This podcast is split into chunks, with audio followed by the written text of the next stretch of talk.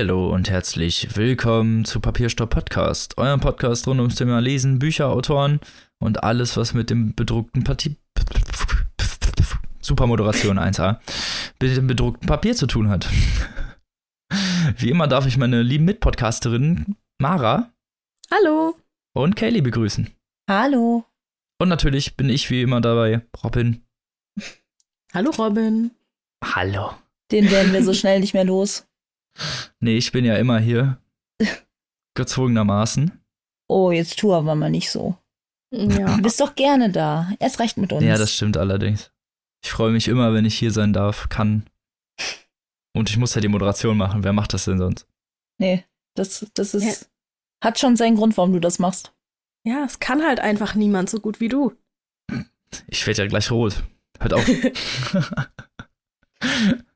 ja, aber wir freuen uns, euch zu einer neuen Folge begrüßen zu dürfen. Kurz vor der Leipziger Buchmesse ist es nämlich. Oh ja, Freitag geht's schon los. Freitag geht's los. Wir sind alle schon aufgeregt. Oh ja, vor allem was das Aufstehen anbelangt. Ja, es wird schön. 4 Uhr morgens geht's los. Ja. Hm. Mega Karawane. Ich habe mir schon die besten euch. 80er-Hits runtergeladen. Wow, nein. Damit ich- nein, nein. Ja, sicher. Wir sicher. brauchen von How I Met Your Mother Barneys nur, nur Hits-Single da. Wie heißt sie noch gleich? Ach so, das Eine gute du, ja. Playlist Wo darf die keine immer nur die Tiefen ersten paar haben. Sekunden von Bon Jovi gespielt haben. Genau. Ja, das finde ich auch. Aber Das- ich, äh, wir kennen ja die gar nicht die Playlist. Die gibt's bei Spotify. Deswegen habe ich mir einfach äh, alle Alben von Wenger Boys gezogen und dann läuft es schon. wow, das wird gut. Okay, ich bin nicht mehr neidisch. Ich Wollt bin schon voll sagen. dabei. Boom, boom, boom und so, ne? Also ganz ehrlich. Ey, ich habe mit zehn dazu getanzt in der Tanzgarde. Das war peinlich. Mit 10 ist nichts peinlich. oh, fucking hell, wenn du sowas machst, dann ist das peinlich. So, kommen wir von äh, frühen Peinlichkeiten zu späten Peinlichkeiten. Was habt ihr denn diese Woche so gemacht? Ich bin viel zu untätig, um peinlich zu sein. Um peinlich zu sein, muss man überhaupt etwas tun, oder? Ja, ich, ich brauchte nur eine gute Überleitung. Ich habe fleißig prokrastiniert. Prokast. Pro? Ihr wisst, was Ja, ich meine. irgendwie Es klang ziemlich richtig. Nein, das war jetzt falsch. Ich weiß. Also Genau. bist du wie, wie wir ein Profi in, äh, ich mache meine Studienaufgaben nicht und chill mal lieber. Ja, ich, ich habe halt. Böse Mara. Also ich habe schon was gemacht, aber halt in Ultraschneckentempo. Egal. Wenn's gemacht wird, wird's gemacht. Ja. Immerhin. Außerdem ist ja momentan Semesterferien, da kann man ja nicht allzu viel verlangen. Ja, nächste Woche geht's bei mir schon wieder los. Bei mir nicht. Ha. Ich habe auch noch ein bisschen Zeit. Ich beschwere mich keinesfalls. Mhm. Ja. Was hast du denn so gemacht, Kaylee? Nichts? Ich habe meine liebe Mutti bespaßt, so übers Wochenende. Und sonst, oh Gott, ich weiß nicht mal, welchen Tag wir heute haben. Wie soll ich mich da ans Wochenende erinnern? Ähm, nee. Es ist Dienstag. Echt schon? Verdammt. Stimmt. Ah, ich war noch am Montag. Oh Mann. Ich weiß, ja. Traurige Existenz. Nein, aber sonst ein wenig durch die Stadt getingelt, aber das Wetter war ja jetzt auch nicht so besonders ansprechend. Das heißt, in Was? den eigenen vier. Dieses p- idyllische Wetter fandst du nicht gut? Och. Ich glaube, bei meinem Glück wäre mir, sobald ich da rausgegangen wäre, irgendein Ast auf den Kopf gefallen und damit hätte sich's eh erledigt. Also, Bei dir besteht ja auch die Gefahr, wenn du die Arme zu weit ausbreitest, sodass du wegfliegst. das. ich wollte dir gerade widersprechen und dann fiel mir gerade ein, dass ich beim Einkaufen an der Ampel wirklich so ein Problem hatte, wo ich mich kurz festhalten musste. Aber Ich wusste es. ja, das ist so, Windböen mit 90 km/h sind unfreundlich. Das ist lebensfeindlich. Kelly, du musst das schlau machen. Du musst dich einfach so in den Wind drehen. Weißt ja, du? So ich hole mir so ein Cape und halt das fest und dann bin ich Batman. Und dann fliege ich einfach durch die Stadt. so ein Streifenhörnchen. So, hey. Tschüss. Boah, ich wäre so gerne ein Streifenhörnchen. Never seen again. Super, Kaylee, komm zu dir gefliegt. Oh, verdammt, das ist auch schon so lange her. Gott, sind wir alt. Ja, leider. Das Leben schreitet voran. Auch ich habe nicht so viel gemacht. musste vor allem mein Buch lesen, weil ich mal wieder voll hinterhergehinkt habe. Und die Aufnahme jetzt wegen mir ungefähr zweimal verschoben werden musste. Schäme dich. Schäm dich.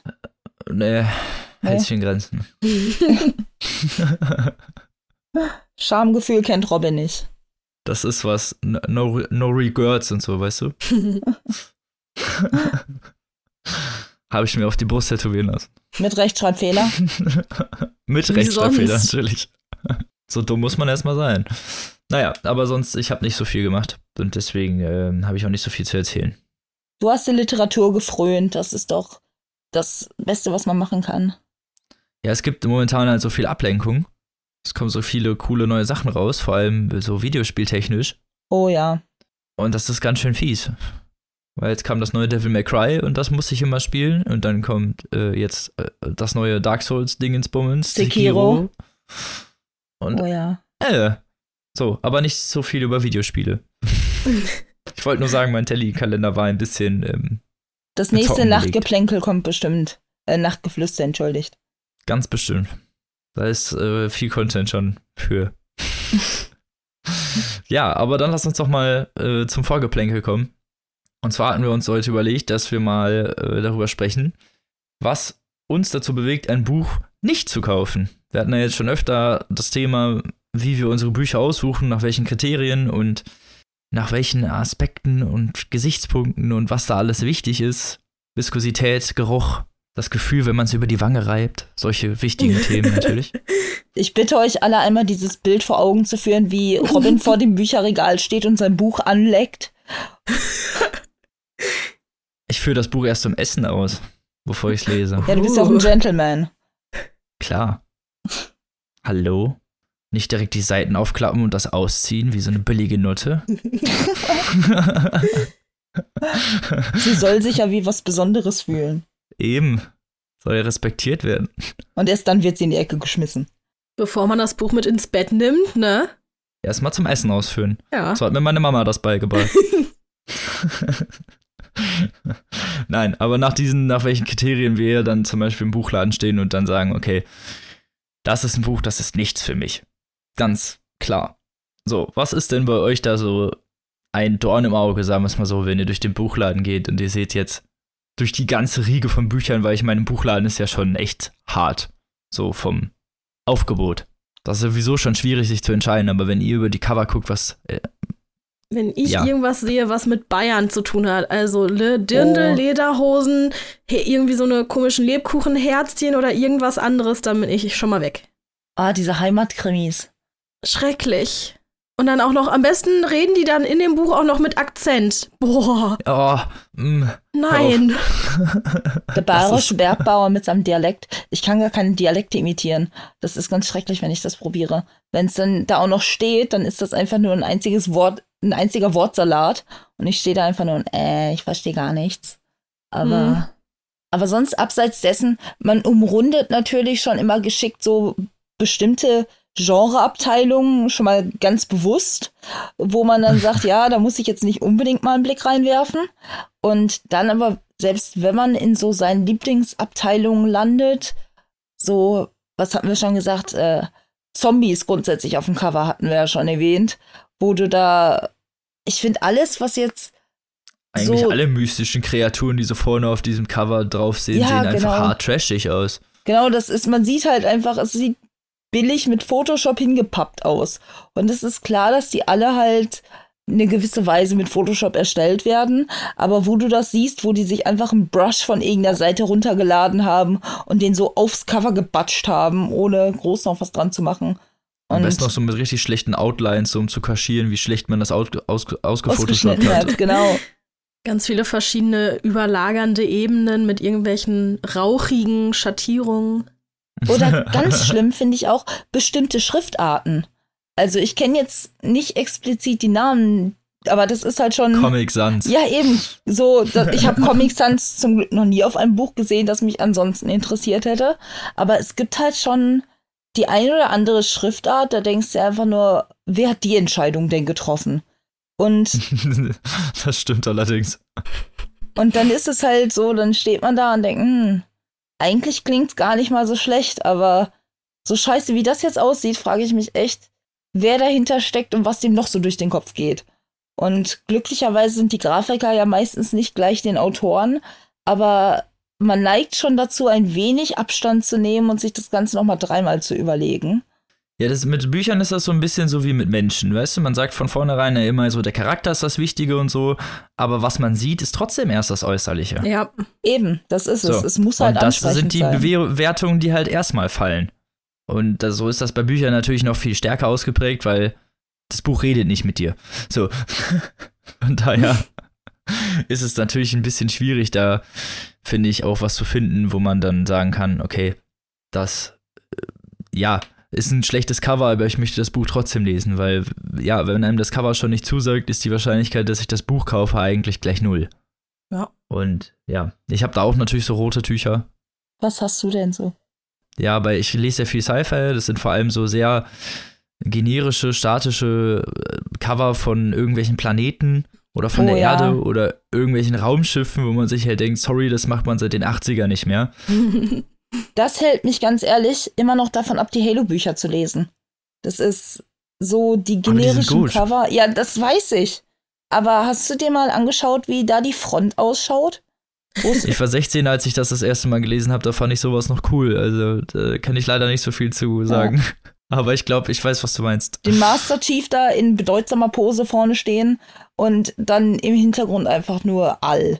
Und dann gerne mal noch. Ja, es ist dann auch glitzerig, so halb. Und Oh. ich weiß auf jeden Fall, was du meinst. So, Also, äh, ja, es ist schon sehr trashig. Also, wenn es gut gemacht ist, dann kann es ja auch auf gut Trash gemacht sein, ne? Also, wie diese ganz alten Sci-Fi 80er Bücher Ja. wirklich. So, dann fände ich es wieder lustig, aber das machen die halt nicht. Es ist dann immer modern, aber so schlecht, dass man halt einfach keine Lust hat, das Buch zu lesen, selbst wenn es jetzt spannend klingt. Oh, was mir an dieser Stelle noch einfällt, kennt ihr diese Bücher, die alle ähm, so eine gewisse Haptik haben, so dass das Ja. Cover halt nicht einfach nur aus einem Guss ist theoretisch, sondern Buchstaben oder spezielle Elemente äh, irgendwie nochmal hervorgehoben Extra werden. eingestanzt sind. Genau, nicht, ein, nicht mal eingestanzt, sondern manchmal auch einfach rausgedrückt sind und sowas alles und dann gerne noch schön Chemie-Chemie-mäßig ja, so mit Vlies oder Velour oder sowas Genau. dann noch. Das Oh. auch, oh. oh, das ist. Oh. Also das mit dem Stanzen finde ich teilweise ganz cool. Also der Monstromologe zum Beispiel hat das, da passt das echt ganz gut. Aber da sieht man das von vornherein auch nicht. Also das merkst du erst, wenn du das Buch in die Hand nimmst. Nee, eingestanzt habe ich tatsächlich nicht dran gedacht. Ich finde, da sieht das häufig sogar gut aus. Aber so all das, wo dann der, der, das Buchcover rausgedrückt ist, phasenweise. Und ich weiß nicht, das finde ich, sieht irgendwie einfach nicht besonders ansprechend aus. Und einfach auch, ich, bei vielen Jugendromanen findet man das, glaube ich. So, ich muss gerade dran denken, die Darren Shan Bücher, die ich damals in XYs der Auflage hatte, die hatten, glaube ich, auch, soweit ich mich erinnere, in den Buchstaben des Namens des Autoren so hervorgedrückte Parts, die dann auch noch besonders mit einem starken Rotton ja ausgefüllt wurden und dann halt so richtig hervorglänzten. Und heutzutage denke ich mir, ach, nee. Irgendwie aussehen tut's nicht gerade geil, ne? Aber Das Design verändert sich natürlich auch über die Jahre. Das sieht Ja. man ja auch in den Buchcovern sehr stark. eben. Wie sich das jetzt über die Jahre vor allem so eher noch mal ein bisschen, also ist alles so ein bisschen reiner geworden, so ein bisschen klinischer, nicht so viel Tramram, nicht so viel Farbe links und rechts überall drin, sondern eher sich so ein bisschen auf so ein paar Grundfarben konzentriert. Dann ist es entweder blau und rot oder rot und grün oder irgendwie sowas, aber es ist halt ne, oft sehr dezent mit Ja. seiner Farbgebung, die heutigen Cover. Ich Ja. mag das tatsächlich, wenn das eher so schön schlicht ist und äh, sich auf, auf Autor, Genre, Buchtitel konzentriert und dann relativ klarstellt, was es sein will und nicht, was es nicht sein will. So.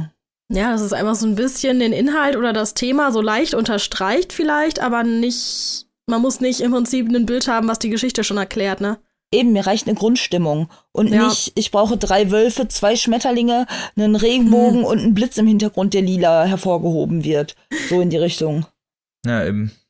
Habt ihr sonst noch irgendwelche roten Tücher? Also bei mir zum Beispiel, obwohl wir am 21. Jahrhundert leben, muss ich ganz ehrlich sagen, wenn ich ein rosa Cover sehe, drehe ich mich um. Ja, sind Ja. wir alle dabei, ne? Ja, ich glaube schon. Allgemein so, lila ist meine Lieblingsfarbe, aber lila bei einem Buchcover irgendwie nö. So rein vom.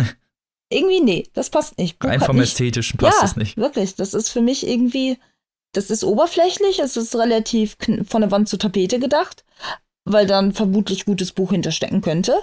Aber meinem ersten ästhetischen Anspruch geht das jetzt gerade nicht nah. Das denke ich mir auch bei Glitzer oder noch besser ja Pink und Glitzer zusammen. Oh. Da ist dann aber auch oft sehr, sehr häufig klar, was dahinter steckt. Ja, und dann ist da noch ein Schuh auf dem Cover oder ein Lippenstift oder so und dann. Oh. Wobei der Teufel trägt Prada ist verdammt gutes Buch und da hast du den High Heel aber sowas von vorne drauf geklatscht. Ja, aber das sagten wir ja gerade. Es ist halt mit da, den da Büchern. passt Ne? auch irgendwie zum Buch. Das so Cover ist ja das erste, was man sieht und der Inhalt das zweite. Ja.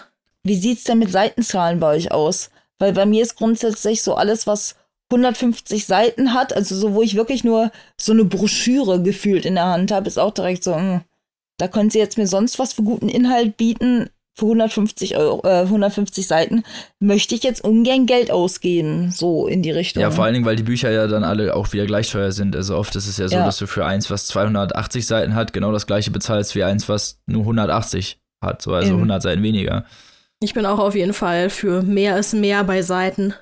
Und Ja, bin- finde ich meistens auch. Also äh, andersrum denke ich mir halt ab irgendwie 800 oder 900 Seiten auch so, nee, sorry. Am Oh. besten ist das dann noch eine Trilogie oder irgendwie äh, eine lang angelegte Serie, da bin ich komplett raus. Nee, da bin ich genau im Gegenteil. Ich sehe da immer nur und gerade die Bücher, die so richtig, richtig fett im Regal stehen, möglichst viel Platz einnehmen, da krabbel ich grundsätzlich mal nach und äh, äh, äh, was ist denn dahinter? Was ist das? Und Ja, das mache ich auch. Ich finde aber halt, also ich finde auch Triologien finde ich auch okay, aber ab einer bestimmten Zahl hört es halt auf. Und es gibt halt ja viele so Serien, gerade aus dem Jugendbereich, wenn ich jetzt so mal ein paar Jahre zurückdenke, wo ich sowas noch eher gelesen habe. die wilden ähm, Hühner 21. Nee, das ja noch nicht mal. Ich meine halt dieses Teenie-Gedöns halt, dieses, weiß ich nicht, was, wo, wo, wo alles mit überschwemmt wird. Und dann hast du da halt irgendwie, keine Ahnung, irgendeine Vampir-Academy und dann gibt's da 25 Teile von oder sowas. Und da, also da bin ich dann halt raus. Also sobald ich irgendwie merke, das werden mehr als drei, fünf oder was weiß ich nicht, was wie viele Teile, dann, ja, nee, danke. Ja, auch all solche Sachen, wo du das Gefühl hast, das Franchise wird totgemolken. Ja. Also, das ist ja, das hat Star Wars schon nicht gut getan. Und weitere, ja, die nächsten Harry Potter, da kann man auch drüber streiten, wo dann so Mhm. gefühlt nochmal nachgeschoben wird, einfach nur um des Geldes willen. Und J.K. Rowling denkt sich ja sowieso gerne im Nachhinein noch tausend Sachen aus, die weder im Buch standen noch jemals intentioniert waren, nur um halt irgendwie noch Publicity zu machen. So. Soll sie machen, solange sie glücklich ist. Sie hat ein hübsches Gesicht, das kann man schön in irgendwelche Titelseiten mit Hagrid ist jetzt schwarz oder was war da nochmal, Hm. wo das Gerücht Und Dumbledore ist rumging. schwul mit Grindelwald und. oh. Ey, das ist schon seit den ersten Büchern angedeutet worden. Da lasse ich ja, mir nichts okay. drüber kommen. Will ich ja, ne, äh, von mir aus, das habe ich selber nie beim Lesen gemerkt. So, ne? Wenn das so sein soll, ist, ist das ja auch völlig in Ordnung, aber also dieses Nachgeschobene finde ich nicht in Ordnung, um dann irgendeinem Zeitgeist gerecht zu werden. Man sollte seine Bücher so stehen lassen, wie sie halt waren, und dann ist halt auch gut. Und wenn man sich, wenn man da drin nicht gedacht hat, als man die Bücher geschrieben hat, dann sollte man nicht nachher träglich noch kommen und sagen, ja, übrigens, der und der war äh, schwarz. Was übrigens sehr lustig ist, weil wenn Hagrid schwarz wäre, wäre er der einzige Typ, der nicht im Schloss wohnen darf, in einer Hütte am Rand des Waldes und äh, niedere Arbeiten verrichtet. ja. Ist Da- mir nur mal so aufgefallen. Da könnten wir jetzt unseren Teil äh, interpretieren. Ja, ich wollte es nochmal so sagen. Ja. Also wenn sie sich damit rühmen will, ist jetzt nicht unbedingt die rühmlichste Rolle. Oh Gott. Vor allen Dingen, wenn man so solche äh, ja, Klischees andenkt, ne? Mhm. Oh Gott. Jetzt bringst du mich ins Denken. Oh Gott. Ja, ey. Ich habe das auch nur durch, durch irgendwas anderes erfahren. Also war jetzt nicht ich, der darauf gekommen ist. Ja. Ich glaube aber, das war eh ein Hoax gewesen. Also ich glaube, das war einfach nur nochmal nachgeschoben auf diese ganze Hermine ist im Theaterstück jetzt schwarz und ähm, Dumbledore ist Schwulgeschichte. Ich glaube, das hatte gar nicht wirklich von J.K. Rowling so die Aussage. Ja, ist aber egal. Wir, wir Eben. reden ja eigentlich über Buchcover. Genau, wir entfernen uns schon wieder.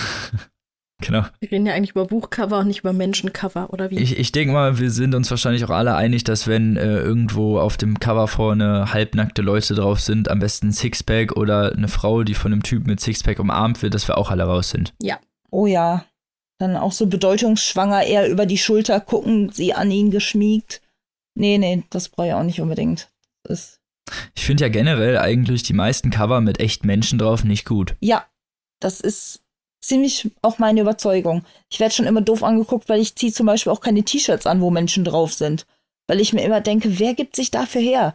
Warum brauche ich denn die Visage von Person XY auf einem Gegenstand, den ich in meinem Zimmer stehen habe? Und mit Büchern verhält sich das genauso. Ich brauche da keine echten Gesichter und echten Körper und Menschen. Weil die allgemein. meisten, also solche echten Gesichter meistens halt auch irgendwie auf diese, diesen Filmcover-Scheiß hindeuten. Und dann, ja, würde ich die sowieso immer versuchen, die Edition zu kaufen, die nicht das Filmcover hat. Ja, das stimmt auch. Ja. Ich finde auch irgendwie, weiß ich nicht, echte, also Fotos von echten Personen haben halt, oder irgendwie von mir aus auch Montagen, wo echte Personen irgendwie reingeschnitten wurden, haben halt äh, auf Buchcovern einfach nichts zu suchen. Außer sie sind halt über echte Personen. Ja, genau. Ne? Auch so Biografien Biografien, oder so dann. genau. So in die Richtung. Das ist natürlich eine Ausnahme so, aber das ist auch ein Special Interest Thema, obwohl wir das natürlich heute nochmal haben, aber ich will ja auch nicht zu viel verraten. ja, äh, ja, wollte ich auf jeden Fall sagen. So echte Person ist natürlich jetzt nicht so irgendwie das, was man am liebsten sieht, glaube ich. Oh, ich bin da relativ neutral. Auch okay. Wie gesagt, kann man sich, kann man sich ja für sich selbst entscheiden. Danke. Aber so halbnackte Leute auf dem Cover, finde ich, geht halt schon mal gar nicht. Nee. Wie steht ihr denn zu Zeichnungen? Weil ich gerade ähm, an Walter Mörs denke. Und Ich finde, Zeichnungen sind halt vor allen Dingen bei Ki Jugend- und Kinderromanen irgendwie noch was, was das Ganze irgendwie so ein bisschen, ähm, ja, fantasievoll erscheinen lässt und so ein bisschen, ja, weiß ich nicht, mystisch, keine Ahnung. Also ich habe früher als Jugendlicher und als Kind dauernd auf die Buchcover geguckt und mir dann von da aus meine Charaktere so ein bisschen vorgestellt und bei so Büchern wie Harry Potter, vor allen Dingen, also den frühen Editionen und äh, Artemis Fowl oder so ging das halt sehr gut, weil die sich dafür halt dann sehr gut eignen, weil da halt so kleine Zeichnungen vorne drauf sind, die das dann so ein bisschen kindlich erscheinen lassen. Aber es lä- lässt sich halt, also ich finde, es ist alles dann relativ schnell sehr, also wird schnell irgendwie geistig in die Jugendsparte gepackt, so. Oder Kindersparte. Deswegen ist, glaube ich, hat da Walter Mörs auch, glaube ich, Probleme mit. Also viele Bücher, die ich halt wohl auch so zwischendurch lese, die so ein bisschen mehr so einen humoristischen Ansatz haben. Oder was hatte ich letztens mal vorgestellt? Ich und die anderen und so, Matt Ruff und äh, die ganzen Geschichten. Das ist auch viel mit so, ja, Zeichnungen Jo, oder ja, halt Grafik irgendwie was drauf. Und ich finde das eigentlich ganz gut. Also wenn es passt, dann ist das eigentlich, stört mich das nicht. Es sieht dann auch nicht kindlich aus. Also es kommt natürlich auch total auf die Zeichnung drauf an, ne? Ja, das stimmt. ich finde auf die Farbgestaltung und so. gut gemacht. Ich denke gerade zum Beispiel an die Eragon-Bücher, wo die Zeichnungen selber jetzt gar nicht mal so State of the Art sind, könnte man sagen. Aber es ist irgendwie, es gibt der ganzen Sache diesen Fantasy-Touch, den ich sehr, sehr schön fand, weil es wirkte wie aus so einer, wie auf so eine Pergamentrolle gedruckt als Conception Art, so. Und das hat mich damals schon enorm angesprochen. Und auch Walter Mörs, wie wir schon sagten, das sind ja so süße Bilder eigentlich. Das ist ja gar nicht mal alles so High-Class designt, sondern wirklich sehr, sehr herzlich, könnte man fast schon sagen. Sowas vermittelt irgendwie bei einem Buch für mich immer so eine gewisse Wärme, die ich auch anziehend finde auf das Buch. Und deswegen mir ist jetzt gerade so, als ich meine Bücher durchgegangen bin, ist das schon, da sind einige Lieblingsstücke bei, die genau solche Sachen halt äh, beinhalten und wo ich dann denke, oh ja, das ist besonders ansprechend jetzt für mich. Es wird ja heutzutage äh, äh, nur sehr wenig noch durchgeführt. also es Leider, ist natürlich eben. relativ teuer, glaube ich, jemanden zu holen, der einen Künstler sozusagen, der das halt zeichnet, anstatt einfach einen Grafikdesigner, Ja, das stimmt. der halt da so ein Cover zusammenklatscht aus irgendwelchen Stock-Footage-Sachen.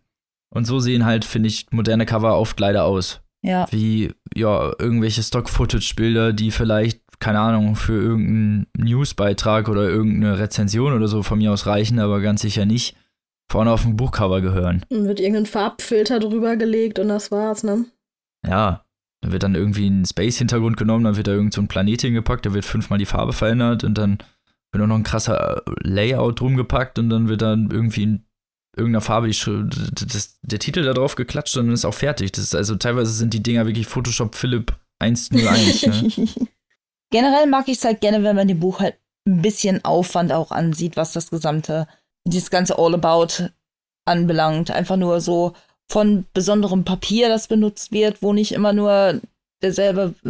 Es gibt ja Bücher, die sind dann auf etwas aufwendigerem Papier gedruckt. oder halt Cover, wo wirklich auch ein Gedanke hintersteht, das ist halt grundsätzlich schon mal deutlich attraktiver als Finde ich auch. jetzt diese 0815 Geschichten, die man mittlerweile als Klon des Klons des Klons im Regal stehen sieht. Ja. Ja. So, aber so viel zu Büchern oder warum wir Bücher nicht kaufen würden. Also wir waren jetzt, wir sind jetzt ein Ist bisschen ziemlich sehr auf, den, äh, ne? sehr auf den auf das Cover spezialisiert gewesen. Aber das ist beim Vorgeplänkel so, das ist ja ein Gesprächsthema. Ja, außerdem ist das ja eindeutig der erste Eindruck, den man so erhält, ne? Ja. Und im Buchladen muss es ja manchmal auch ein bisschen schneller gehen, wenn man nicht den ganzen Tag da verbringen möchte. Oder kann.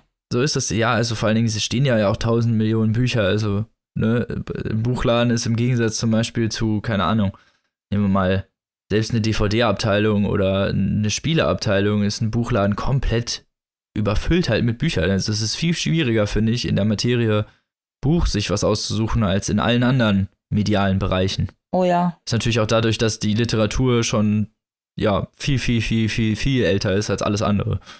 Weil bevor Fernsehen oder irgendwas anderes kam, Ja. gab es halt Jahrhunderte nur Bücher. Und das spiegelt sich, finde ich, halt irgendwie in den Buchläden natürlich auch wieder. Hat sich ein bisschen was angesammelt über die Jahre, ne? Durchaus. Genau. So, aber so viel dazu. Kommen wir doch mal zu unserem ersten Buch, Wuhu. Was die liebe Mara vorstellt. Genau. Ähm, ja, ich stelle mein erstes Rezensionsexemplar vor. Nämlich Uh, Premiere. Ja. Die Unsterblichen, geschrieben von Chloe Benjamin. Und ähm, ja, ich fange mal mit den Fakten an, dann haben wir das Langweilige schon mal hinter uns. Das Buch kostet äh, 20 Euro für das gebundene Buch. Es hat 480 Seiten, ist vom BTB Verlag rausgegeben worden und 2018 erschienen. Ist ja noch recht neu. Genau. Das ist, haben Rezensionsexemplare meistens an sich, oder? Ja, Nicht zwangsläufig, aber häufig. Ja, gut. Ich lerne ja noch dazu. Ich bin ja noch, bin ja noch kleiner Azubi. Also das Buch handelt von vier jungen Geschwistern, die 1969 gemeinsam zu einer Frau gehen, der nachgesagt wird, sie könne die genauen Todesdaten jeder Person vorhersagen. Und wie Kinder so Klingt sind. schon mal nicht so die, wie die allerbeste Idee, muss ich ganz ehrlich sagen. Ja, genau. Wie Kinder so sind, nämlich total neugierig und unerschrocken, wollen sie, äh, ja, wollen sie sich auch ihre Todesdaten vorhersagen lassen und legen Geld zusammen, machen sich auf den Weg. Das Geld nimmt die Frau am Ende gar nicht. Das fanden sie auch alle ein bisschen verwirrend. Das ist ja sehr zuvorkommend. Genau, aber irgendwie halt auch komisch, weil so eine Leute, wenn man das so kennt vom Jahrmarkt oder so, das ist Das ja. ist doch immer mit den bösen, teuflischen Leuten so. ja, die, die wollen doch eigentlich immer nur Geld. Stephen Kings in einer kleinen Stadt, der Typ nimmt ja auch nicht Geld dafür. Ja, aber das ist hier irgendwie noch ein bisschen anders, weil es eigentlich halt ein bisschen mehr. Ja, in einer kleinen Stadt finde ich es so ein bisschen mystischer. Okay. genau, sie gehen dahin und werden nacheinander in die Wohnung gerufen. Also sie dürfen nicht zusammen rein, sondern jeder nur einzeln. Und dann treffen die sich danach auf der Straße wieder. Und ja, man merkt denen ihr Unbehagen an. Bei jedem so ein bisschen anders, bei manchen mehr, bei manchen weniger. Aber so richtig happy ist irgendwie keiner. Und die versuchen sich gegenseitig so ein bisschen einzureden, dass das ja eh alles nur erfunden ist und haha, war ja ganz lustig. Und ja, so richtig darüber reden, auch was für ein Daten, Datum sie erfahren haben, das tut da keiner. Nach diesem, ja, Epilog teilt sich das Buch dann in vier Teile ein. Ein Teil für jedes von den vier Geschwistern. Dann fange ich einfach auch mal mit dem ersten Teil an. Das handelt dann von dem ersten Kind, dem Simon. Dem ist vorhergesagt worden, dass er jung sterben wird. Mehr erfahren wir auch erstmal gar nicht, ziemlich lange. Der zieht mit seiner Schwester Clara nach San Francisco, um dem Leben zu entkommen, das er auf sich zukommen sieht, wenn er zu Hause bleiben würde. Das ist eine jüdische Familie und der Vater hat, einen, hat eine Schneiderei für Anzüge und sowas in der Richtung. Und da hat er halt gar keine Lust drauf. Und es ist halt eben auch eine Kleinstadt, wo die herkommen und das spricht ihn alles gar nicht an. Und er ist auch schwul und sieht in der Stadt, wo er herkommt, überhaupt keine Chance, sein Leben so führen zu können, wie er sich das erträumt. Und ja, nimmt deswegen das Angebot von seiner Schwester dankend an, mitzukommen nach San Francisco. Ist da total überwältigt von all den Möglichkeiten, besonders in Bezug halt auf seine Sexualität, die er da endlich ausleben kann. Und findet da dann auch einen Job und eine neue Leidenschaft und ja, genießt das Leben in vollen Zügen. Trotz der obwohl er weiß, dass er bald sterben wird, sozusagen. Oder relativ jung. Genau, also. Ich finde das schwierig, so, wenn er einerseits glaubt, dass das ja alles so Hokuspokus ist und auf der anderen Seite aber irgendwie diese düstere Vorahnung in sich hat, weil, mit was, wenn das doch stimmt. Ich stelle mir das verdammt schwierig vor. Also Ja. so die gesamte Thematik des Buches, aber Genau, das ist auch so. Ich dachte, ich wollte jetzt halt einmal so die vier Leute so ein bisschen vorstellen, aber es ist im Prinzip genau das, dass dieses Buch die ganze Zeit damit spielt, wie gehen die Leute mit diesem Wissen um. Und es ist halt auch nicht alles aus dem, auf den ersten Blick so, wie es aussieht. Also, ja, es bedrückt ihn dann schon auch ein bisschen und das kommt dann später auch durch. Aber ich will ja auch immer nicht zu viel verraten. Nee, klar. genau, wir haben ja noch drei. Genau. Im zweiten Teil geht es dann nämlich zu Clara, die ja mit nach San Francisco gegangen ist. Und ähm, ja, lebt mit Simon gemeinsam in einer kleinen Wohnung. Und die tut sich sehr schwer am Anfang, ihre Träume zu leben, mit denen sie eigentlich nach San Francisco gezogen ist. Clara fühlt sich nämlich hingezogen zur Magie, zu Kartentricks, zu allem, was irgendwie äh, ja das Bewusstsein der Menschen dazu zwingt, ein bisschen daran zu glauben, dass es noch mehr gibt als nur das, was man auf den ersten Blick sieht. Und war auch damals, als es halt zu dieser Frau ging, ähm, halt von der Seite sozusagen der Sache total fasziniert. Also, wie kann sie das machen? Und ähm, ja, glaubt halt auch. Wie funktioniert der Trick sozusagen? Genau, wie funktioniert der Trick? Ähm, oder ist es überhaupt ein Trick? Und es geht ihr halt sehr viel im Kopf rum. Das kommt dann auch später sehr stark durch. Sie versucht sich halt am Anfang erstmal mit langweiligen Bürojobs über Wasser zu halten und ja, traut sich erst gar nicht so richtig, den Sprung ins Ungewisse zu machen, aber schafft es dann doch irgendwann, über ihren Schatten zu springen und fängt an, kleine Shows auf die Beine zu stellen, in denen sie halt Zaubertricks vorführt, Kartentricks macht und dann sich auch auf einen speziellen Trick spezialisiert, den sie von ihrer Großtante übernommen hat, von ihrer Großmutter übernommen hat, die auch wohl schon in einem Zirkus gearbeitet hat, was sie gar nicht wusste, bevor sie so eine ja, Box von ihrer Mutter gefunden hat, wo Bilder drin waren. Und ja, fängt an, sich selbstständig zu machen mit ihrer Zaubershow. Klingt irgendwie interessant. Genau. Das Selbstverwirklichung endlich mal so in die Richtung. Ja. Ist natürlich aber auch alles nicht einfach. Also sich selbstständig machen, was da alles für Risiken mit zusammenhängen. Ah, ja, das macht sie halt auch alles durch, ne? Zudem weiß man dann ja auch noch, wann man stirbt. Genau. Ist ja auch Oder alles nicht vermeintlich oder man meint es zu glauben. so. Oder vermeintlich, genau. Ja. Genau. Spoiler, Mara. Schwirrt auch alles noch Spoiler. im Kopf mit rum. alles gut. Die Grundprämisse ist nicht der Spoiler.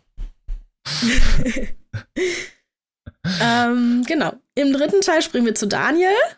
Der führt ein ziemlich ruhiges Leben als Arzt, ist verheiratet, alles so ganz schön. Der ähm, ist bei der Bundeswehr für die Rekrutierung, also für die Ausmusterung von Kandidaten für die Armee. Okay. Genau, dafür ist er zuständig, um zu gucken, ob die halt fit genug sind, um zur Armee zu gehen oder nicht. Und sein einer Chef ist nicht so richtig damit zufrieden, wie viele er ausmustert. Also er sagt, es ist halt gerade eine Krise äh, mit Terror, es ist irgendwie nach 9-11 dann gewesen. Und er würde zu viele Leute ausmustern, die bräuchten ganz dringend mehr Männer und wurde dann, weil er sich widersetzt hat, ja, suspendiert von der Arbeit. Da er suspendiert wurde und nicht so richtig was mit sich anzufangen weiß, fängt er an, nach der Frau zu suchen, die ihm und seinen Geschwistern vor so vielen Jahren diese Prognose gegeben hat. Genau. Das ist auch mal eine Lebensentscheidung. Ja.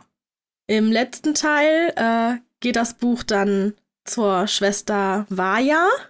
Die arbeitet in einem Labor, das das Leben von Menschen, also das daran forscht, wie man das Leben von Menschen länger und gesünder machen kann. Also wie kann man Krankheiten verhindern und heilen und ja, wie kann man generell einfach die Lebensspanne der Menschen verlängern.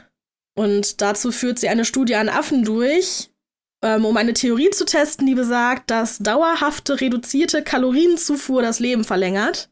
Oh, Und gewagte These. ja, Wollte ich gerade sagen. und das habe ich aber schon tatsächlich auch öfter gehört, dass es da Theorien zu gibt. Und ja, das testet sie halt, daran forscht sie und hat dann da eine Affengruppe, die halt auch reduzierte Kalorien bekommen und die werden beobachtet und das ist ihre Aufgabe. Und wir erfahren halt relativ viel über sie, besonders als ein junger Reporter dann kommt zu ihr auf Arbeit der sie begleitet für mehrere Tage. Und wir erfahren viel darüber, dass sie diverse Ängste und Zwangsstörungen hat. Also sie mag es zum Beispiel überhaupt nicht angefasst zu werden. Noch nicht mal von ihrer eigenen Familie, da tut sie sich auch schon schwer. Und ja. Oh Gott, das klingt irgendwie, als wäre das auf die Ereignisse der Vergangenheit gemünzt, ein wenig. Ein Aber wenig auch. Also es spielt auf jeden Fall auch mit da rein. Irgendwoher kommt sowas ja immer. Das hat ja immer irgendwie. Das Eben. entsteht ja mhm. nicht so außer, aus dem Nichts raus. Genau, das sind im Prinzip unsere vier Protagonisten, um die geht's im Buch. Und ja, genau, habe jetzt so grob mal anges ja, angeschnitten, wie das Leben von denen so aussieht. Ähm, das Buch hat eben 480 Seiten, sind jetzt nicht super wenig, auch nicht super viel, aber trotzdem schafft es das halt richtig gut, in den Teilen, die sich dann immer um eine der Kinder handelt, einen richtig gut in das Leben mit reinzuziehen, finde ich. Man braucht halt kurz so ein paar Seiten, das kennt man ja vielleicht öfter bei Büchern, wo die, äh, die, ja, die Sichtweise, aus der geschrieben wird, wechselt. Ähm, klappt aber echt gut, weil man auch. Finde ich, ist auch immer eigentlich ein ganz guter Kniff, irgendwie, um die Geschichte von verschiedenen Perspektiven irgendwie auszuzeigen. Genau, und man erfährt ja zum Beispiel auch, in den Teilen von einem Geschwisterkind erfährt man ja trotzdem auch noch ein bisschen was über die anderen, weil da ja auch zum Teil dann Kontakt ist, mal mehr, mal weniger, wie das mit Geschwistern vielleicht dann auch so ist. Also die sind dann durchaus untereinander verknüpft, die Geschichten, wo man dann sagt, ah, okay, das habe ich ja vorhin schon ja, gehört. Ja, genau, halt wie gesagt, mal mehr, mal weniger. Also bei Simon und äh, Clara halt ein bisschen mehr, weil die ja zusammen wohnen. Ja, und klar. bei den anderen dann ein bisschen weniger, weil die halt, ja, weiter weggezogen sind zum Teil und arbeiten, verheiratet sind und ihr eigenes Leben führen. Ihr eigenes Leben führen, genau.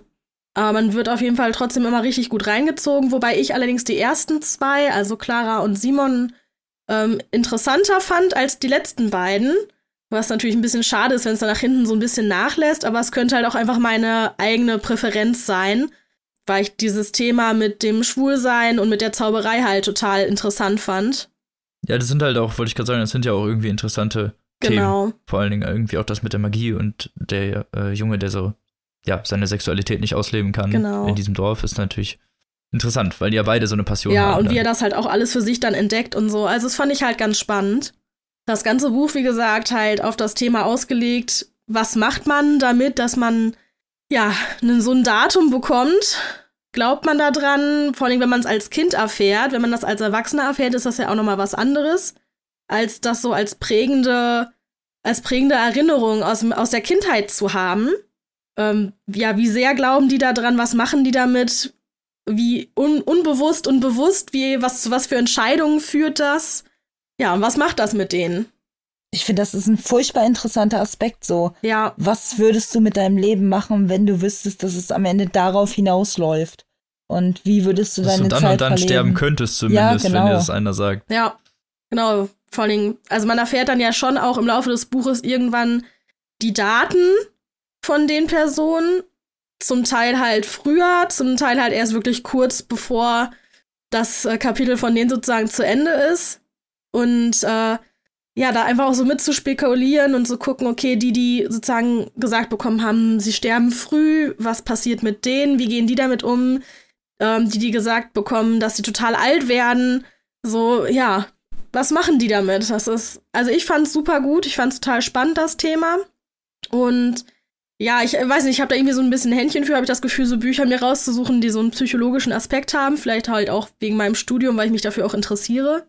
Deswegen, ich fand es total super geschrieben und fand es auch realistisch. Also, wie gesagt wurde, wie Leute, Leute reagieren, habe ich gedacht, ja, das ist irgendwie nachvollziehbar so ein bisschen. Und ja, war generell, fand ich super. Ich habe das Buch auch schon ein paar Freunden und Bekannten empfohlen. Das ist auch schon immer eine gute Und genau, also im Prinzip ist das ja schon, schon, schon die klare Leseempfehlung von mir. Und ja, ich bin froh, dass ich so eine erste positive Rezensionsexemplar-Erfahrung machen konnte. In mir drehen sich zwei große Fragen. Erstens, äh, durchlebt man das gesamte Leben der vier Protagonisten? Also wird dann immer bis zum theoretischen Todeszeitpunkt das Leben erzählt? Oder bricht die Geschichte schon vorher ab? Also es wird bis zum theoretischen Todesdatum erzählt sozusagen. Okay. Und okay. Was wahrscheinlich jetzt Spoiler wäre, aber was mich so furchtbar interessiert, was du mir auch jetzt nicht sagen musst, sondern gleich schön im Off.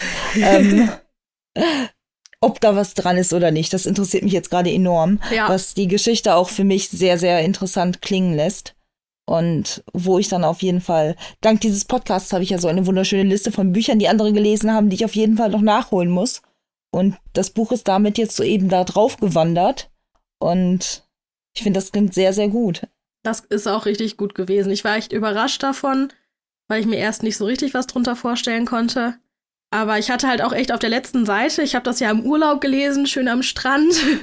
Und dann habe ich auf der letzten Seite dann echt im Prinzip so ein bisschen Tränen in den Augen gehabt, aber trotzdem Lächeln auf den Lippen, weil das Ende halt richtig schön, aber irgendwie schön traurig war. So war, war richtig gut geschrieben. Kann man nichts anderes sagen.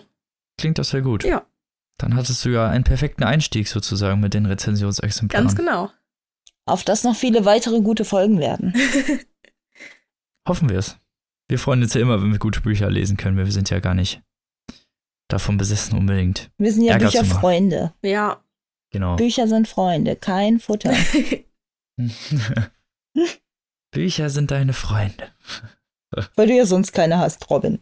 Äh, danke. so, dann kommen wir mal nach diesem netten Kompliment zu meinem Buch. Schrägstrich Und zwar, Freund.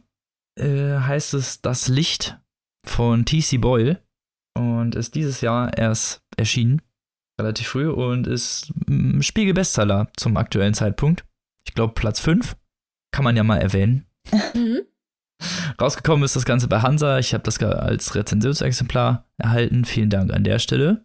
Und ja, wofür ist T.C. Boyle bekannt? T.C. Boyle ist vor allem für seinen Roman Die Terranauten, Drop City. Also T.C. Boyle ist so einer der, ähm, ich glaube, populärsten Gegenwartsliteraturschreiber überhaupt. Und ist, glaube ich, relativ vielen Leuten ein Begriff. Ja, also den Namen sollte Ja. man schon mal gehört haben, oder? Auf jeden Fall. Genau. Bekannt ist er vor allem dadurch, dass er äh, historische Akkuratesse an den Tag legt und äh, das Ganze mit einem persönlichen, einer persönlichen Note versieht, dadurch aber trotzdem die historischen Ereignisse nicht so wirklich verfälscht werden. Also es ist ein sehr ähm, interessanter Zweig, finde ich. Dadurch, dass man dann halt, wie gesagt, das Historische mit dem Persönlichen verknüpft und dann etwas mehr in diese, ja, historischen ähm, Gegebenheiten einsteigen kann. Leichter, als das vielleicht so eine Wikipedia-Seite machen könnte oder was weiß ich nicht. so, worin geht's denn in das Licht?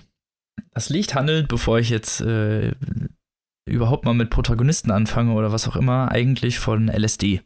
Oh, Es geht zu Anfang um die äh, Entstehung von LSD durch den äh, Dr. Hofmann 1943 in Basel. Ist ein relativ markanter Zeitpunkt, vor allen Dingen für so heutige LSD-Konsumenten. Mhm.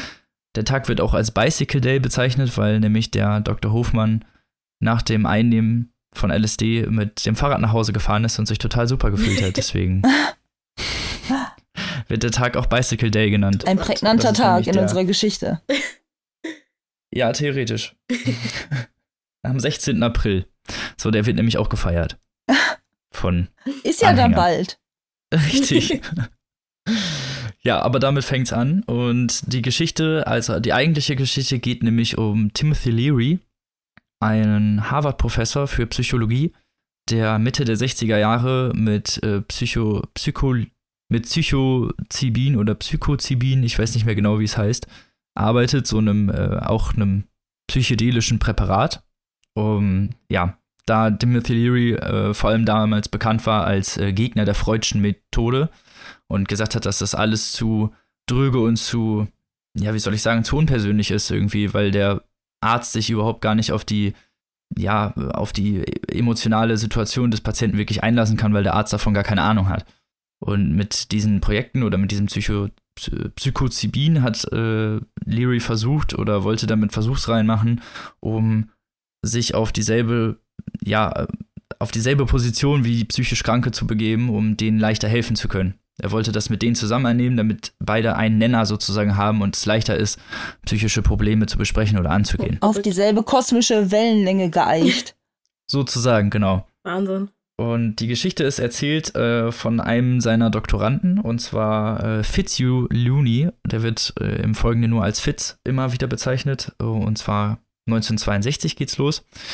Der lebt mit seiner Frau Joni und seinem Sohn äh, Corey zusammen in so einer kleinen Wohnung und möchte seine ja, Dissertation schreiben, möchte promovieren, um dann halt ein richtiger Psychologe zu sein, weil er hat vorher nur so eine Ausbildung gemacht oder irgendwie so ein, so ein Vorstudium sozusagen und ist halt Schulpsychologe, möchte aber, wie gesagt, jetzt promovieren und macht das Ganze bei Dr. Leary, der halt an sich halt auch äh, historisch gesehen eine sehr charakteristische, ikonische Figur war, an dem man sich schnell drangehängt hat. Also der wusste genau, wie man reden muss, der wusste, wie man die Leute irgendwie auf seine Seite zieht. Der war sehr gut darin, sich äh, auszudrücken und seine Themen verständlich den Leuten zu präsentieren und sie somit halt auf seine Seite zu ziehen. So ein Naturrhetoriker.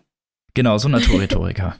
und wie auch viele andere, vor allen Dingen von den Doktoranden und diesem inneren Harvard-Kreis, die sich um diesen Psycho, also der in, in, in dieser Psychologie herrscht und viele Doktoranden, die dann halt mit Dr. Leary zu tun haben, sind dann halt mit dem zusammen und versuchen dieses Projekt irgendwie auf die Beine zu stellen.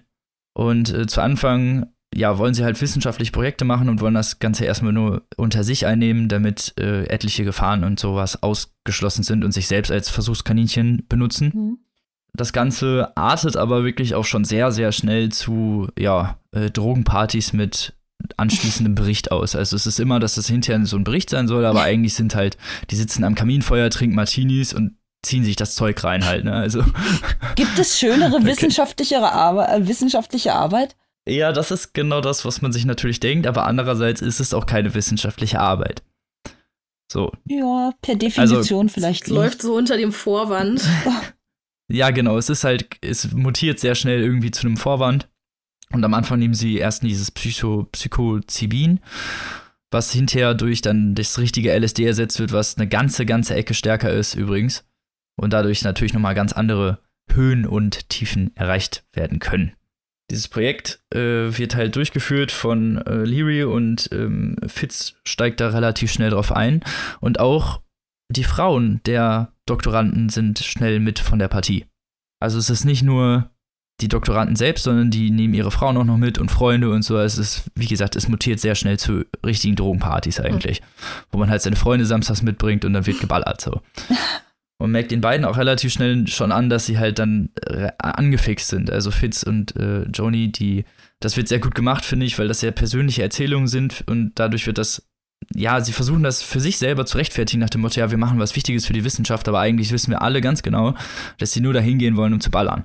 Und das ist so die Essenz irgendwie davon, dass sie es halt selbst eigentlich nie richtig einsehen so, und das ist auch das Gefährliche eigentlich daran, was sie halt mit dieser Wissenschaft äh, irgendwie rechtfertigen wollen.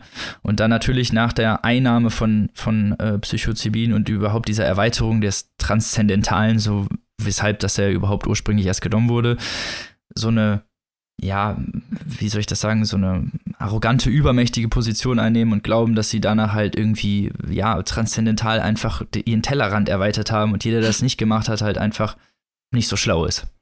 Ein ganz bekanntes Problem in der Gesellschaft, meiner Meinung nach. also Kaylee. So. Was denn? Zumindest äh, wird das natürlich alles auch noch von den Harvard-Professoren abgesegnet äh, und es ist halt äh, am Anfang eine wissenschaftliche Studie. Irgendwann artet das Ganze jedoch so ein bisschen aus. Äh, zum einen, weil, wie gesagt, von Psychozibin auf LSD umgestiegen wird, was halt vor allen Dingen bei Fitz einen ziemlich heftigen Trip zur Folge hat, der, womit er am Anfang überhaupt nicht klarkommt wo er so in, in den Tiefen stürzt und halt wirklich seinen ersten richtigen Bad Trip hat, so. Trotzdem weitermacht, weil äh, Tim ihm dann halt im Nachgespräch sagt, dass das halt normal ist, dass man mal solche dunklen Tiefen erreicht, so dass, dass genau LSD dafür äh, gemacht ist und dass diese Sitzungen oder Sessions, wie sie das Ganze nennen, genau dafür da sind, den Horizont zu erweitern und manchmal ist das halt dann in die falsche Richtung. So, und dass das nicht so schlimm ist und das nächste Mal wahrscheinlich nicht so sein wird. Also, Leary überredet ihn eigentlich dazu, weiterzumachen. Darf ich an dieser Stelle fragen, ob der Bad Trip auch so richtig schön ausgeführt wird?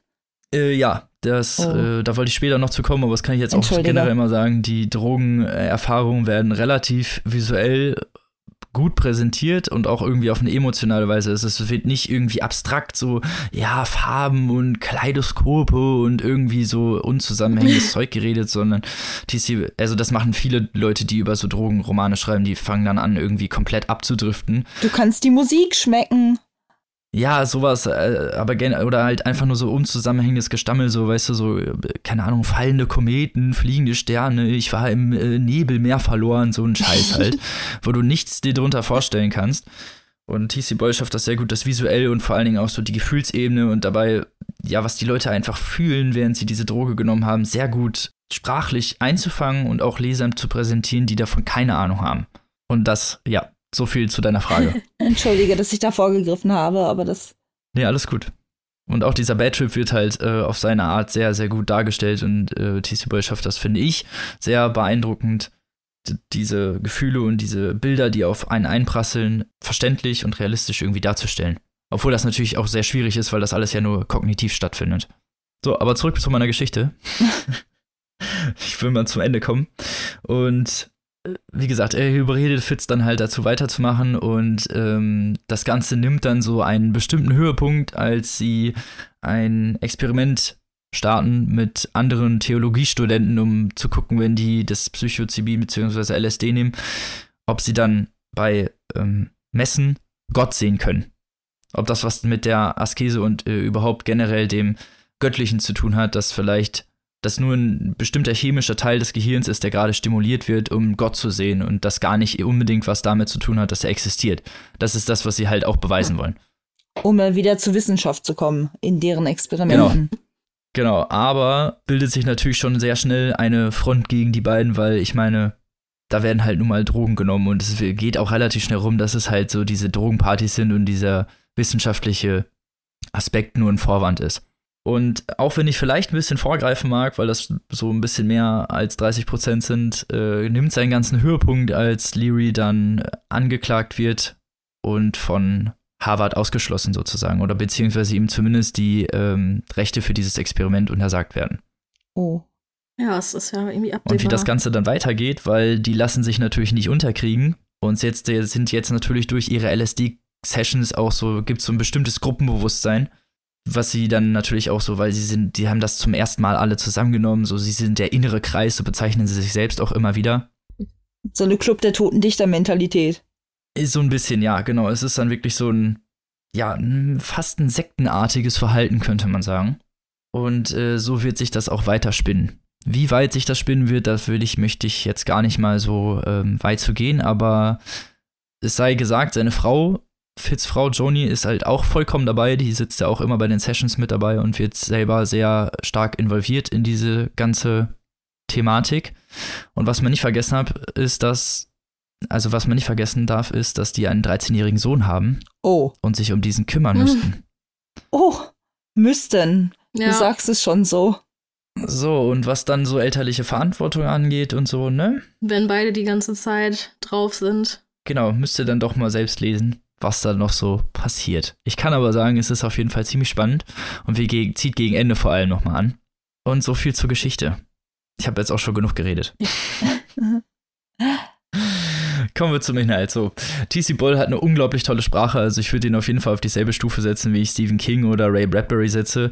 Es ist, man liest das, man schlägt das Buch auf, man liest ein paar Seiten, man ist drin. drin. Man, es ist, als würde man irgendwie nach Hause kommen. So, man, man schlägt das Buch auf und man ist in der Geschichte. So, er schafft das halt vor allem auch irgendwie die Charaktere sehr gut durch persönliche Anekdoten, kleine Feinheiten ihrer Sprache und des Charakters und äh, so den Beziehungen sehr gut einfließen zu lassen, vor allem auch so zwischen Vater und Sohn und ähm, er und seiner Ehefrau und Tim und Fitz und äh, also es wird so diese ganzen kleinen Feinheiten werden sehr gut dargestellt, ohne darauf irgendwie zu sehr mit dem Finger zu zeigen und immer zu sagen, ja, das ist das und das ist das. Und ja, es wird alles so ein bisschen durch die Blume erzählt, aber das finde ich halt ganz gut, weil man dann sein Gehirn ein bisschen selber anstrengen muss und nicht ein autorialer Erzähler kommt und dir sagt, ja, übrigens, die sind Freunde. das fand ich ganz schön durch diese persönliche Erzählung. Zwischenzeitlich wechselt äh, die Erzählung. Äh, es gibt, das Buch ist in drei Teile geteilt. In Teil 2 wechselt die Perspektive nämlich zu Joni, seiner Ehefrau, was nämlich sehr interessante Aspekte, finde ich, der Geschichte nochmal zugibt, weil man dann nämlich auch die andere Seite erfährt, weil man sich nämlich auch sehr oft während des Lesens im ersten Teil fragt, was denkt seine Frau denn wirklich davon, so, ne? Ist sie wirklich auch davon so angefixt? Macht sie das eher wegen ihm? Steht sie vielleicht auf Tim? Man weiß es nicht genau und deswegen ist die, ähm, ist der zweite Teil nochmal sehr interessant, um den Charakter besser kennenzulernen und ja, rundet das Ganze sehr gut ab, finde ich. So, zum wichtigen Thema eigentlich, die Drogenmentalität in dem Buch wird sehr, sehr gut, finde ich, ähm, einfließen gelassen. Man merkt, dass TC Boy sich selber mit dem Thema viel beschäftigt hat und anscheinend darüber auch sehr gut Bescheid weiß. Weil so äh, einige Sachen, die man, also ich will jetzt nicht zu weit vorgreifen, aber ich kenne selber Leute oder ich bin nicht unbedingt äh, Fremder in der Szene, sagen wir es mal so. Und mir sind natürlich einige Verhaltensweisen aufgefallen, die durchaus solchen Leuten zugesprochen werden und auch ja, sehr offensichtlich sind, wie zum Beispiel, wie ich das vorhin schon erwähnt habe, diese Ikonisierung ihrer eigenen äh, transzendentalen Ebene, die sie dann mit der Droge erreicht haben. Und dann glauben sie sind was Besseres, irgendwas höher entwickeltes. Und Leute belächeln, die halt von der echten Welt kommen, so. Und auch diese Abschattung von dem realen Leben in dieses abstrakte, ja, in diese Parallelgesellschaft wird sehr gut dargestellt und auch so dieser Verfall von anfänglichem wissenschaftlichen Gedankengut zu der Obsession nach den psychedelischen Substanzen wird sehr gut äh, dargestellt, dieser, dieser Abstieg, könnte man sagen. Gleichzeitig aber noch gerechtfertigt durch diese aristokratische Daseinsberechtigung, die sie alle ja noch so mit sich rumtragen. Weißt du, es sind ja nicht so die, keine Ahnung, Leute am unteren Ende der Gesellschaft, die dann einfach aufgeben, sondern die reden sich halt immer und immer und immer wieder ein, dass sie halt was Gutes tun und dass das, was sie machen, halt irgendwie einen Sinn hat und besser ist als alles andere und die Erkenntnis ja, dass sie eigentlich nur Junkies sind, kommt sehr, sehr mhm. spät oder überhaupt nicht. Sagen wir es mal so. Und das, äh, es gibt auch, äh, hat mir, also das hat mir sehr gut gefallen. Das wurde sehr gut umgesetzt, fand ich. Das äh, hat auch gut zum Buch gepasst und ist durchaus, finde ich, ja, präventiv, könnte man sagen. Also, wenn man die Geschichte richtig liest und man liest auch, was mit den Leuten so passiert und wie sich das Ganze so verhält, dann merkt man ja, dass es halt nun mal nicht so schlau ist, solche Drogensekten irgendwie zu gründen und dass es was Wichtigeres gibt, als sich jeden Tag irgendwelche Scheiße reinzuballern. Und dass man dann vielleicht auch nicht mehr so klar denken kann. Was halt auch über die Zeit sehr gut gemacht ist, ist, dass die Charaktere immer weiter äh, ja abnehmen geistig. So man merkt irgendwie, dass die alle immer weiter abdriften durch durch immer höhere Dosen, die natürlich auch eingenommen werden und ja der geistige kognitive Verfall der Leute, die ja eigentlich angesehene Wissenschaftler waren und hinterher kaum ihren eigenen Namen schreiben können, so ungefähr. Nein, so schlimm jetzt nicht, aber es geht so in die, in die ähnliche Richtung. Und das fand ich, ähm, ja, hat TC wohl sehr, sehr gut einfließen lassen, seine Geschichte. Und ja, dadurch, alleine dadurch wird das Buch sehr, sehr lesenswert. Und äh, ich kann es an dieser Stelle nur empfehlen, auf jeden Fall, bevor ich jetzt meinen Negativpunkt anbringe. Und das einzig wirklich Negative, was ich zu sagen habe, den Punkt möchte ich aber auch gerne einmal sagen, ist ganz am Ende verläuft sich die Geschichte leider. Der rote Faden, der sich so wirklich sehr gut durch die ersten zwei Teile zieht, verliert sich im dritten Teil wirklich sehr stark und so der Fokus irgendwie geht total verloren und es wird alles immer sehr abstruser. So Zeiten werden immer krasser übersprungen. Ähm, man weiß nicht mehr genau, was so teilweise vor sich geht. Also es wird alles so ein bisschen abstruser non-realer und dadurch war vor allem gegen Ende leider so ein bisschen die Luft aus der Geschichte raus. Kann, also das unterstützt die eigenen Thematiken, weil ja auch der Fit selbst irgendwie immer abstruser mhm. wird und irgendwie natürlich durch, durch die Einnahme irgendwie immer wer abdriftet, aber es hätte mir, also es hat mir als Leser nicht so viel Spaß gemacht, das zu lesen, sagen wir es mal so. Es war einfach gegen Ende einfach zu, ja, zu abstrakt und zu wenig Geschichte einfach. Und das Ende an sich war wieder gut, aber es war halt, ja, es war halt nicht das Beste, was ich gelesen habe, sagen wir es mal so.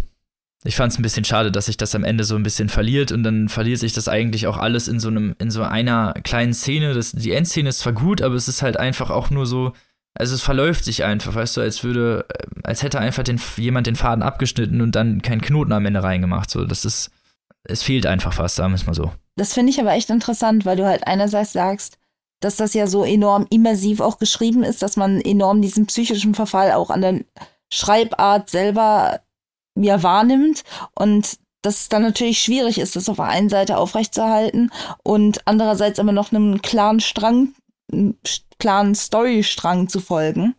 Das ist schade, dass sich das dann so auswirkt, aber man kann ihm ja eine gewisse Konsequenz in dem ja. Moment äh, ja, ja, auf jeden Fall. zusprechen. Ja, genau. Das ist, es würde auf jeden Fall, es passt. So, das, ist, das wird durch die Geschichte natürlich nochmal unterstrichen, aber es ist natürlich für den Leser ein bisschen schade. Leser, so. Genau. genau. Äh, aber das will ich dem Buch nicht unbedingt als, also für mich äh, zum Lesen war es negativ, aber ich will dem Buch das nicht unbedingt als negativen Punkt vorhalten, weil ich glaube, so, soll, so sollte das sein und ja, muss man mit klarkommen. Und ich kann das Buch natürlich trotzdem empfehlen, wie ich das vorhin schon gesagt habe. Mir hat es echt gut gefallen. Äh, die Sprache von TC Boy ist unglaublich toll. Und ja, wenn ihr so ein bisschen an diesem Thema interessiert seid, vielleicht auch nicht oder was über das Thema vielleicht mal wissen wollt, es ist ja auch ein historischer Fakt. Es sind wirklich so, ne, das alles, was in dem Buch so vorkommt, dass das auch wirklich irgendwie so passiert. Also natürlich will ich jetzt nicht die persönlichen Anekdoten und alles, was da jetzt so zwischen Charakteren abgegangen ist, wahrscheinlich nicht. Aber historisch gesehen, so was da passiert ist, wann die rausgeworfen wurden, was ja. Es hangelt sich so an den was Ereignissen. sie sonst noch so an gemacht haben, genau, das ist historisch alles belegt und dadurch, finde ich, ergibt das nochmal so einen ganz neuen Ton und ja, ich kann es nur empfehlen. Und vielen Dank nochmal dem Hansa Verlag für das Rezensionsexemplar. Das Buch hat 380 Seiten insgesamt. Also man ist auch relativ schnell durch und kostet aktuell 25 Euro als ähm, gebundenes Buch und 19 Euro als E-Book. So, zu den Hard Facts nochmal. Uh. Genau, aber ich kann es nur empfehlen. Ich hoffe, ihr habt genauso viel Spaß damit wie ich, wenn ihr euch das kauft. Es hat nämlich ein ziemlich cooles Cover, muss ich sagen. Es lenkt zwar ein bisschen ab beim Lesen, aber es ist eines der coolsten Cover, die ich je gesehen habe und es äh, passt sehr, sehr gut zum Inhalt. Und ja, wie gesagt, tolle Sprache, tolles Buch, toller Autor, Es bekommt den Robin-Stempel. genau. Robin Approved Stempel. Und dann ist die liebe Kaylee dran mit ihrem Buch, was jetzt natürlich jetzt nicht mehr so lang ist. Genau. Mir haben wir so ein bisschen die Endrolle zugespielt, weil es als nischiges äh, Spartenbuch halt schon ein wenig schwierig wird für euch zusammenzufassen. Beziehungsweise letzten Endes kann ich an diesem Punkt nur sagen, wenn ihr im Groben die Hard Facts, wie Robin es gerade so schön genannt hat, erfahren wollt, dann schlagt Wikipedia auf und geht auf die Seite von David Bowie. Denn ich stelle vor, David Bowie, ein Leben von Dylan Jones. Das Ganze, wie der Name anmuten lässt, ist eine Biografie. So, jetzt Biografie, Inhalt ist immer eine schwierige Sache. Wie gesagt, wenn ihr den Inhalt erfahren wollt, dann könnt ihr genauso gut jede Wikipedia-Seite aufschlagen. Da wird das Leben von David Bowie, einem in meinen Augen absolut Ausna einem absoluten Ausnahmekünstler, durchgekaut, aber nicht auf die übliche biografische Art und Weise, sondern rein anhand von Anekdoten, die 180 plus verschiedene Menschen aus, beziehungsweise Menschen, die an David Bowies Leben in irgendeiner Form teil hatten, wiedergegeben.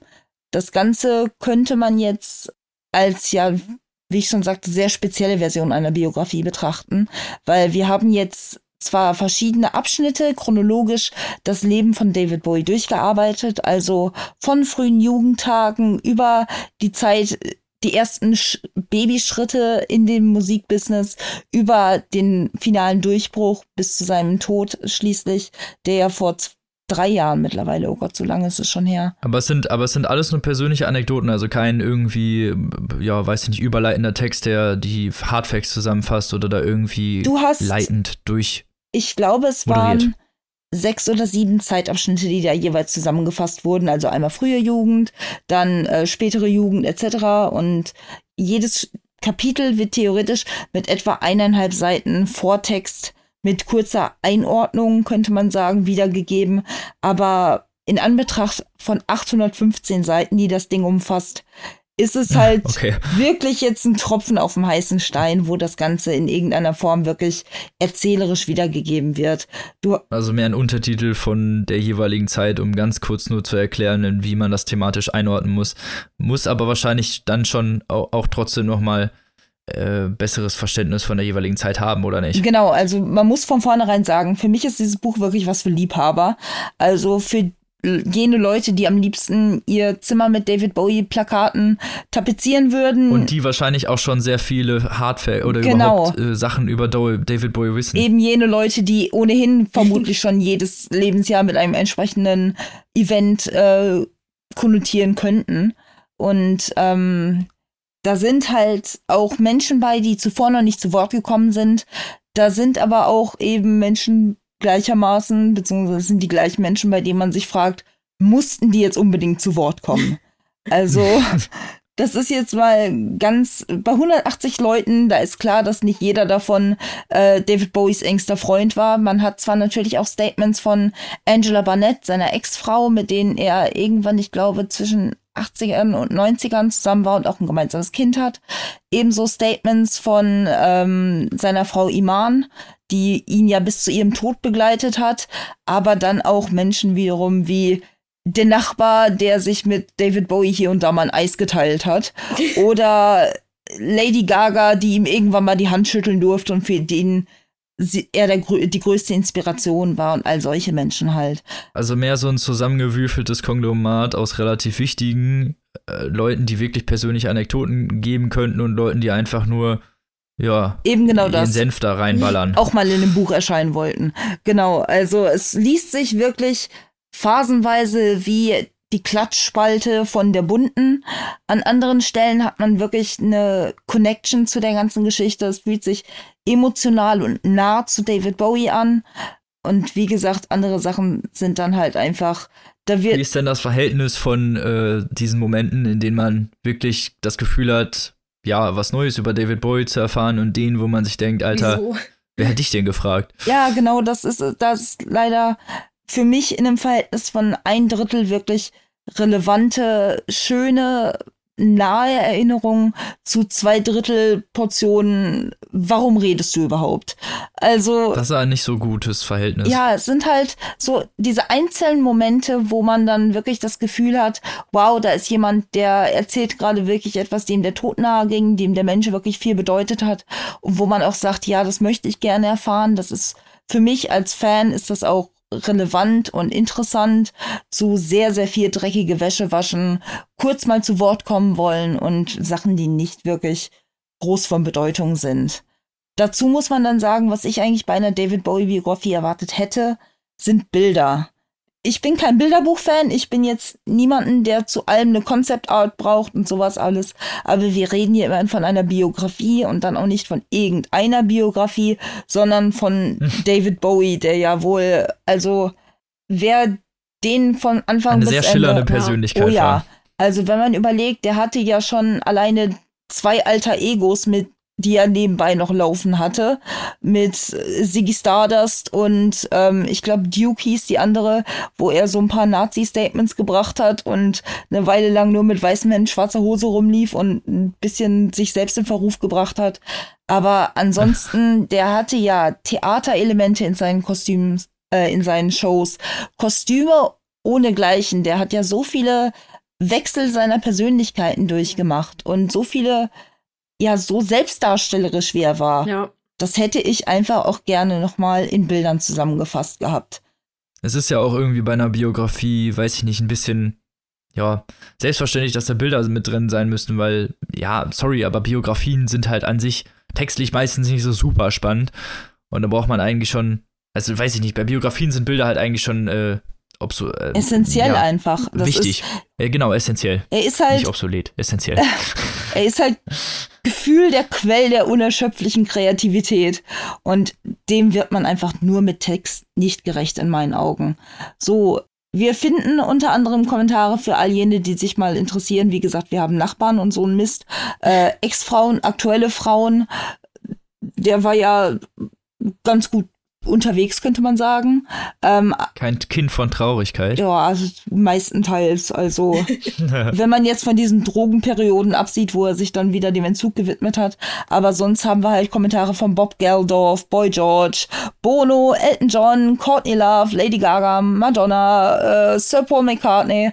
Also da haben sich auch einige bekannte Persönlichkeiten zu Wort gemeldet. Und ähm, wo es dann ganz interessant war, wie das auch kollegial untereinander verlief.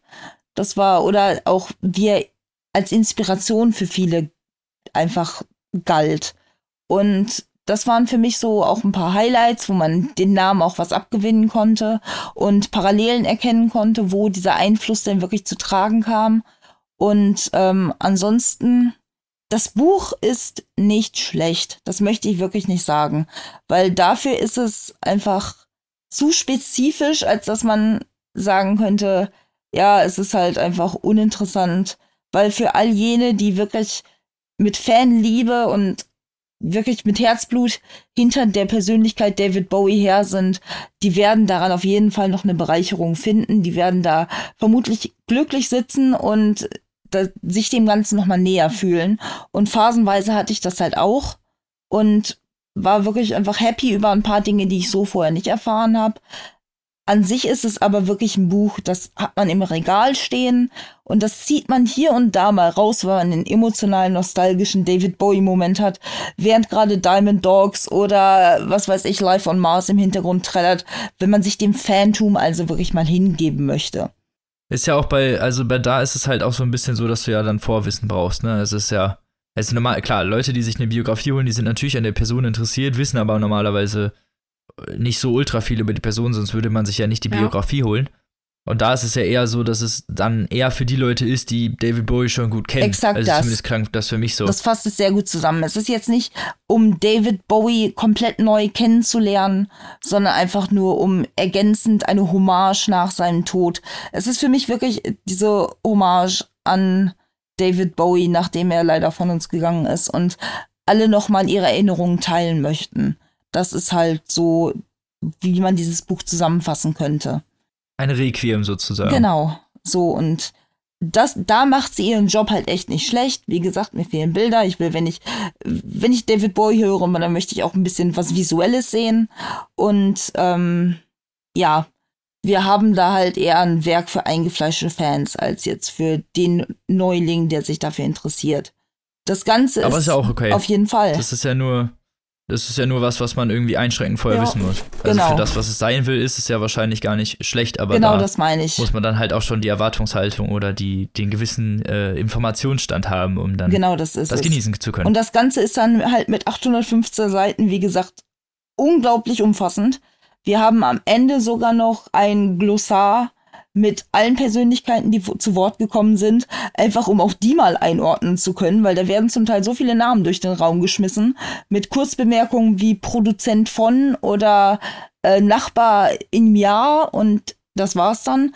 Hinten findet man glücklicherweise dann noch mal eine Aufdröselung, wenn da einige Namen aus Mode und sonst welchen Bereichen kommen, die natürlich entsprechend versierten Leuten bekannt sind, aber einem Fashion-Fauxpas wie mir, also als wandelndes Fashion-Fauxpas könnte man sagen, dann nicht ganz so geläufig sind.